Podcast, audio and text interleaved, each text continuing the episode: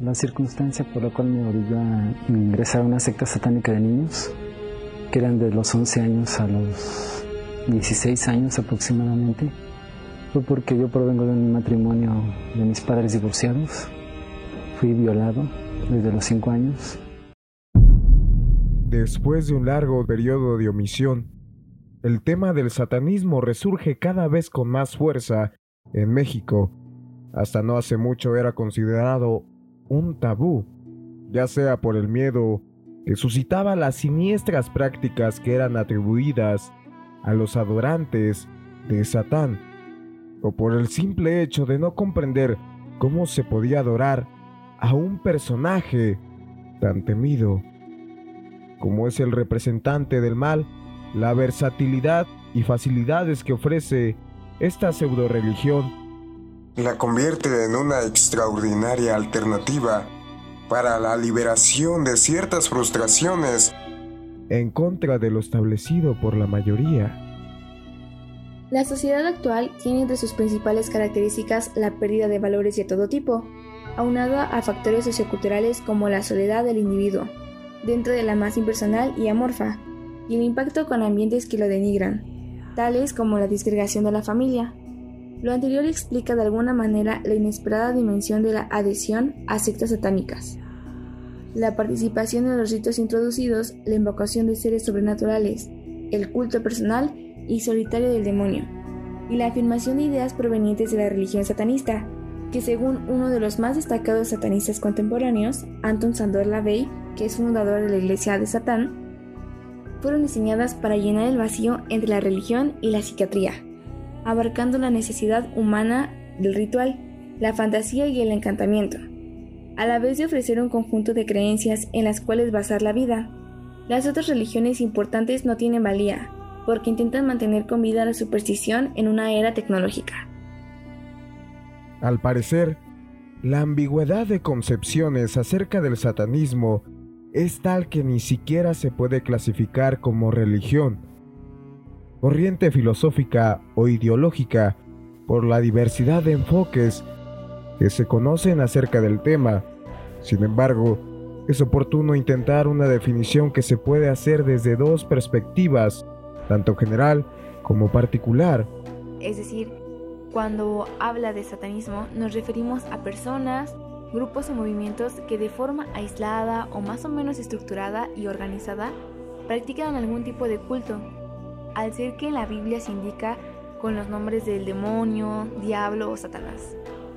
En general, la entidad es considerada por los satanistas como ser o fuerza metafísica, o como misterioso elemento innato en el ser humano que se evoca bajo diversos nombres propios.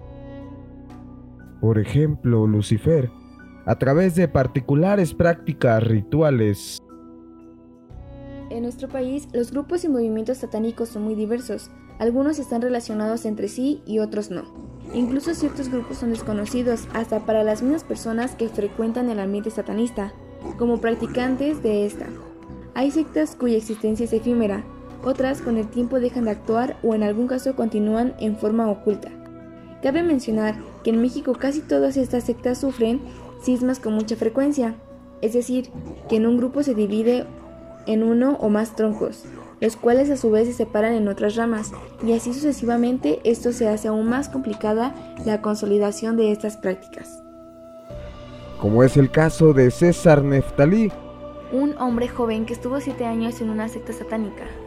El joven reveló que llegó a esa secta por la desunión que sufrió su familia, ya que sus padres se divorciaron y había sido abusado sexualmente muy niño.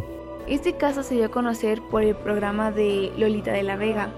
Hablemos claro en el canal de TV Azteca el día 4 de agosto del 2008, ya 13 años desde que se dio a conocer esa historia, y después se contactó con el programa La Mano Peluda, donde relató más detalles acerca de lo que vivió. Tratando el tema del satanismo en México, César comenzó a revelarnos parte de su historia en esta entrevista. Nos reveló todo el sufrimiento y dolor que pasó en esta secta por falta de amor, por falta de comprensión, por parte de mi papá.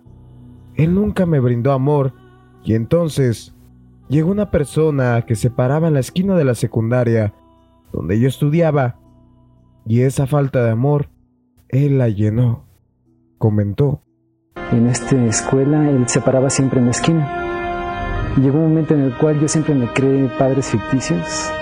Veía mucho las películas y a través de las películas los padres amorosos para mí eran mis papás de televisión.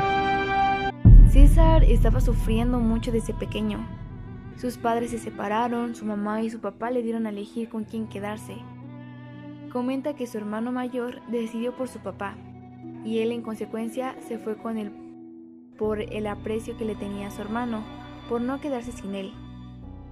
Se mudaron a la CDMX y al poco tiempo de la separación, llegando hacia la ciudad de Querétaro donde decidieron establecerse. Comenta que su padre lo maltrataba mucho y que no había un afecto por parte de él. No le interesaba su bienestar, dónde estaba o qué hacía. César dice que tuvo mucho libertinaje a causa de esto. Pero dime una cosa, ¿nunca te dijeron en tu casa que no deberías de estar o de acudir con gentes que no conocías? No, de hecho mi papá, este, ahí nos criamos, pues ahora sí, por la gracia de Dios, nos criamos ahí porque mi papá, él trabajaba de toda la, todo el día y cuando yo llegaba a las 11 de la noche mi papá ya estaba dormido.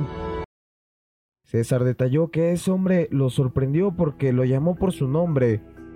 Le contó por los problemas que estaba pasando, además de que lo llamó hijo y que eso fue algo que él necesitaba en ese momento, que tenía 12 años. Esta persona me llevó a su mansión, que era grandísima. Tenía una biblioteca tremenda de libros negros. Muchos eran en lenguas que yo no entendía. Algunos que estaban en inglés decían Satán o Satanic, que yo no sabía que eso significaba Satanás, comentó. El muchacho contó que también había estatuas simulando demonios y que la casa lo impactó. La primera impresión que tuve es que me agradó la casa por lo impresionante que estaba. Yo dije, wow, qué casa. En esa primera reunión me revisó mis cuadernos y leyó conmigo. Me abrazó y me comenzó a dar un cariño como de padre. Quizá fingido, pero en ese momento ya estaba cegado con el cariño que me estaba dando, señaló. Neftali agregó que durante un tiempo él le ayudó a mejorar en la escuela, lo apoyaba en cualquier cosa hasta que un día el hombre llegó con un frasco lleno de sangre, putrefacta, que se lo dio a beber. Era sangre porque venía con coágulos. Cuando lo destapaba, me dice, esto lo vas a beber. Entonces cuando acercó el frasco a mi boca, el olor era carne podrida y yo al olerlo quise vomitar. Y traté de decirle que no quería y ya me amenazaba, diciendo que dañaría a mi familia. Me lo tomé y no sabía nada, solo era el olor tan horrible que tenía. Yo siento que tenía una droga, porque me sentí diferente. Así seguí yendo con el hombre. ¿Y te amenazó con que les iba a hacer daño? Sí, entonces cuando me dijo eso, pues yo automáticamente tomé el vaso y lo bebí. Eso, eso fue el motivo por el cual yo accedí a tomar este, este brebaje. Aunque en mi mente destrozó una parte de figura paterna. ¿Cómo puede ser que me diga que me quiera y de pronto me amenaza? Pero lo dejé pasar porque todavía estaba cegado por el afecto que me daba. Juan Ramón empieza a pedirle más detalles sobre qué fue lo que vivió después de que se bebiera el vaso con sangre. Ahora se te va a dar una bienvenida. Y cuando yo asisto, me cita un domingo a, las 11 de la noche este, este lugar. Llego, toco la puerta. ¿Te citan a esa hora? ¿Por qué me van a dar mi bienvenida?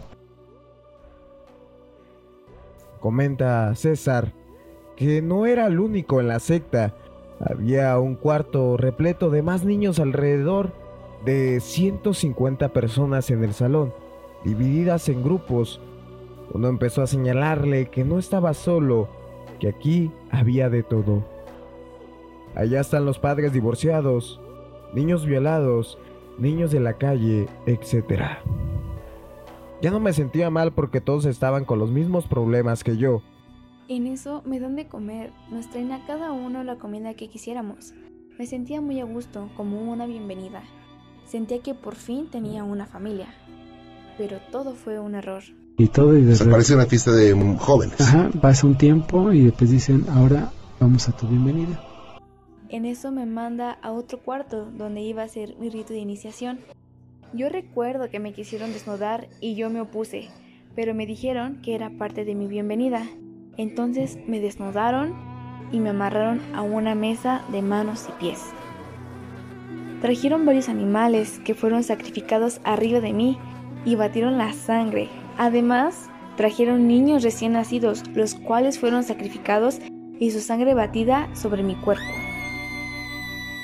Entonces, en ese momento, me quedo en shock. No supe cómo reaccionar. Los bebés fueron asesinados sobre mí con una daga, todo lleno de sangre, era horrible. Era mucha. Los otros compañeros, que supongo que eran de un rango más alto en esta secta, empezaron a lamerme todo mi cuerpo, tragándose la sangre como parte del ritual.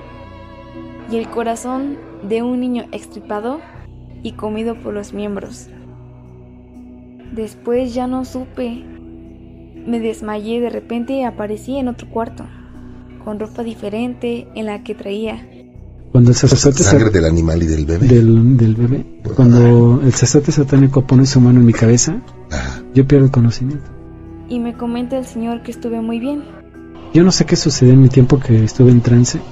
Algo pasaría para que me felicitara. Y tú aterrado, ¿no? Mm, Hoy deduzco que pudo haber sido que en ese instante me tomó espíritus malos, entraron en mi cuerpo como, como parte del pacto.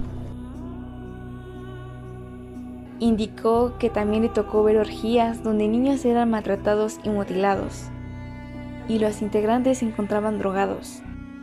Me tocó ver un ritual donde usaban cráneos de un carnero y uno de los chicos entraba en una posesión y todo el ritual que se estaba realizando danzaban alrededor del cráneo desnudo y él caía más poseído, se incrustaba el cuerno en su parte íntima hasta que se desangraba, dijo.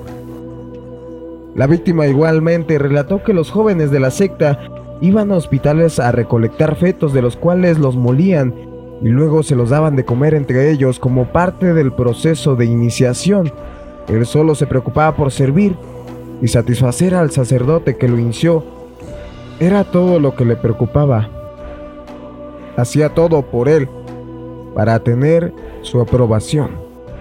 Yo me, me, distinguí en esta secta satánica porque era el único que podía interpretar los sueños del sacerdote satánico. Él me compartía un sueño y yo se lo interpretaba y hacían como un oráculo en, un yeso negro, como de barro negro, y lo hacían como un cuadro y los colgaban en la secta, de la interpretación que yo daba. Sí. Era el único que tenía esa habilidad. O sea, ¿tú te fuiste a tu casa después de eso y regresaste? Sí, regresé. Habían chicos que estaban ahí viviendo porque no tenían dónde vivir, porque habían habitaciones. ¿Y tú regresaste porque ¿Por miedo? No, porque ya me... No, no era que me gustaba, sino por, por miedo a que ya había, si yo desertaba o rompía el pacto. Para esto, y también después de esa iniciación, hubo un pacto de sangre. Satánico, yo soy RH negativo.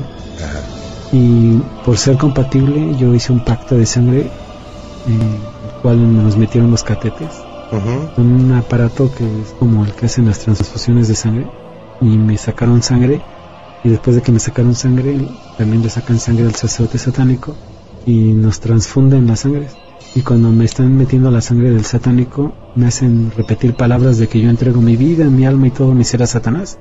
Y si yo rompí ese pacto de sangre, dependía mi vida y mi familia. Yo lo hice por amor a este Señor, porque casi lo endiosé.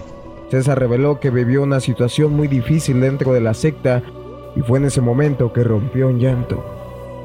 Nosotros nos marcaban en el cuerpo con unas marcas con el 666, que pues hoy en día se han hecho muchas películas con esto del anticristo, que tiene el 666. Pues a nosotros nos marcaban con esto en el cuerpo. Yo me pusieron una marca en mi hombro derecho y recuerdo que cuando me iban a poner la segunda marca en mi espalda, yo dije, yo no aguanto esa marca porque era como un animal al rojo vivo con un fierro. Entonces yo me escapo a Nuevo Laredo y en lugar de irme a Estados Unidos yo iba de retache, yo iba caminando en la carretera Saltillo. Entonces me encuentran en una camioneta, los mismos de la secta me golpearon que casi mi rostro de la parte izquierda me la desfiguraron. Entonces me regresan a la secta, me bajan al subterráneo y tenían a una persona adulta desnuda. Yo pensé que iba a ser un ritual y me di cuenta de que era mi mamá. Para mí fue muy doloroso porque yo tenía años de no verla. Yo pensé que la iba a encontrar en otra situación a mi madre, pero tuvo que ser así. Sacrificaron a tu madre. Presenciaste ese sacrificio. Sí, para mí antes era muy doloroso porque yo tenía nueve años de no verla. Yo pensé que que le iba a encontrar en otra situación a mi madre, pero tuvo que ser así. Hay una parte de, de la Biblia que dice que Dios no nos puede probar más allá de lo que nos soportemos y que juntamente con la prueba Dios nos da la salida. Yo sé que esa salida fue Jesucristo cuando yo conocí de Él y la fue abierta completamente porque yo había roto un pacto que que a mí se me había olvidado por miedo. Cuando presencio esto, pues lo, último que recuerdo es que toda mi cabeza quedó bañada en sangre. Y como sangre de ella. La sangre porque me pusieron uno de sus pechos de ella. Entonces fue abierta con una daga, hasta escuché cómo tronaban sus costillas.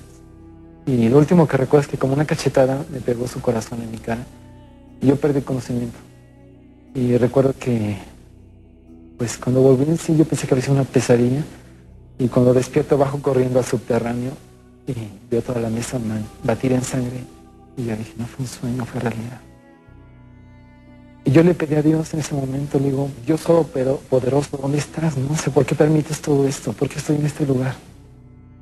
En ese momento, detalla que fue lo que le abrió los ojos y huyó de la secta. Busqué ayuda en iglesias cristianas y encontré un pastor que me ayudó.